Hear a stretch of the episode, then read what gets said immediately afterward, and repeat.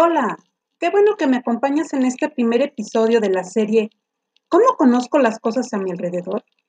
Mi nombre es Marcela Franco y en este primer episodio aprenderás que el medio que nos rodea lo podemos percibir de diferentes maneras. ¡Comenzamos!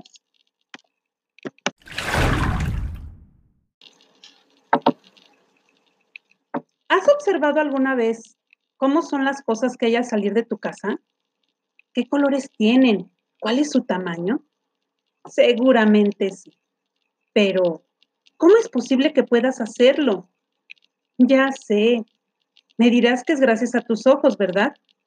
Pues bien, te platico que tus ojos son como una camarita que ayuda a tu cerebro a distinguir colores, tamaños y espacios, y que gracias a ellos puedes ver las cosas que hay a tu alrededor.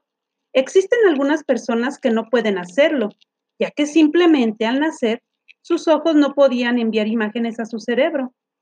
También hay quienes han perdido este sentido con el paso del tiempo o después de un fuerte golpe en la cabeza, que ocasionó que sus ojos y el canal que los enlaza con su cerebro se desconectaran.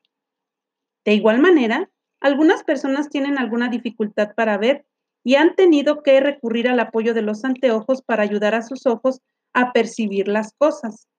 Más adelante platicaremos sobre la importancia de cuidar nuestros ojos para mantenerlos en buen estado y evitar infecciones que pueden llevarlos a perder la vista. Pon mucha atención a las cosas que están a tu alrededor y piensa bien. ¿Cómo puedes conocer cuáles son suaves o ásperos? ¿Puedes saberlo solamente con observarlos? Mm, no, ¿verdad? ¿Qué pasa si tocas con tu mano tu ropa? ¿Cómo se siente? Y si ahora tocas la pared, ¿se siente igual? Bien, te cuento que en la piel existe otro sentido llamado sentido del tacto. Aquí puedes apreciar si algo es suave, áspero, frío o caliente. Como te contaba, hay personas que no pueden ver, pero sin embargo, pueden leer utilizando sus manos gracias al sentido del tacto. Ellos utilizan un sistema llamado braille para leer y escribir. Este sistema está formado de una serie de puntos en relieve acomodados de diferentes maneras para representar las distintas letras y es gracias al tacto que pueden aprenderlo. A ti también te ayuda tu tacto a conocer el medio que te rodea pues es con tu piel que sientes las cosas. Como te decía anteriormente, es importante que cuides tus ojos, que son la herramienta del sentido de la vista, y la piel, que es aquí donde está el sentido del tacto. Y para ello te sugiero, uno, Que laves constantemente tus manos con agua y jabón y que evites tocarte tus ojos con las manos sucias.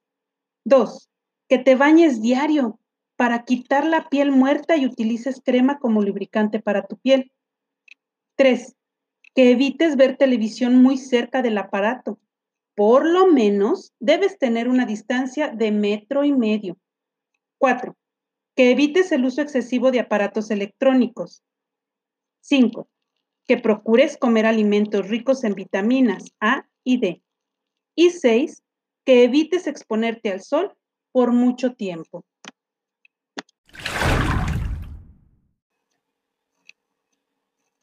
Qué bueno que me has acompañado en este primer episodio para realizar algunas actividades sobre el tema. Te sugiero que vayas al libro de primer grado, página 74, donde encontrarás ejercicios sobre todo del cuerpo y alimentación.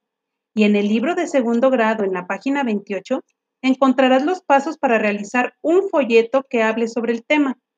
No te pierdas el episodio 2 la próxima semana.